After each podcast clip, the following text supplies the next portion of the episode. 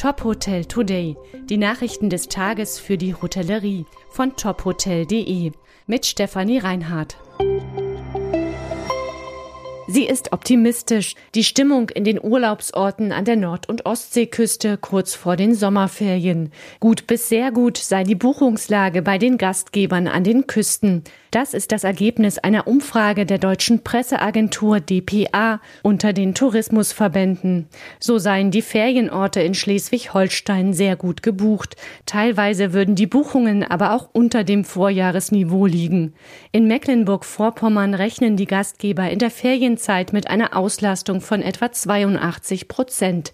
Der Trend zu kurzfristigen Buchungen halte an. Zum Ende der Sommerferien würden deshalb viele Betriebe mit einer ähnlich guten Auslastung wie im Jahr zuvor rechnen.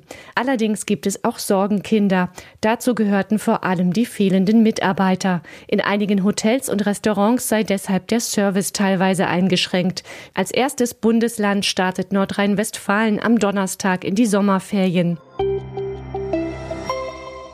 Der Deutsche Hotel- und Gaststättenverband fordert den Erhalt von sieben Prozent Mehrwertsteuer auf Speisen in der Gastronomie.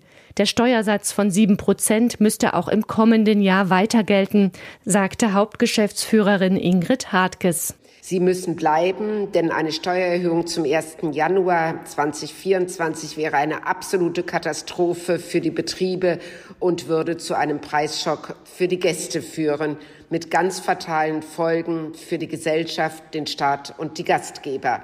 Dies ist vor allen Dingen auch eine Frage der Steuergerechtigkeit, denn es kann nicht sein, dass das Essen auf dem Porzellanteller angerichtet dann wieder 19 Prozent hat und das, was to go ist oder geliefert wird in Pappe und Plastik, äh, weiterhin sieben Prozent hat. Der DEHOGA will seinen Forderungen Nachdruck verleihen und hat deshalb eine Broschüre herausgegeben.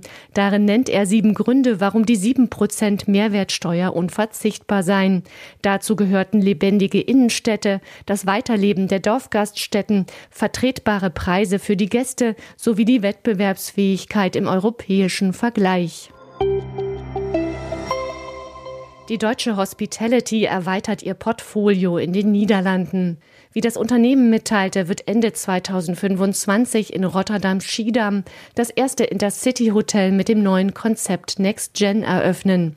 Das Hotel solle wegweisend für weitere Häuser dieser Art sein. Herzstück des Konzepts werde der City Square sein, eine offen gestaltete Lobby zum Treffen, Arbeiten und Essen.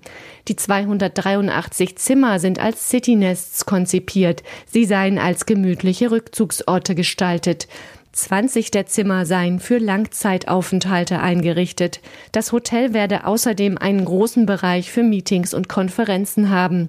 Es werde sich in einem 65 Meter hohen Gebäude auf 18 Etagen befinden. In den Niederlanden betreibt die deutsche Hospitality bereits vier Hotels.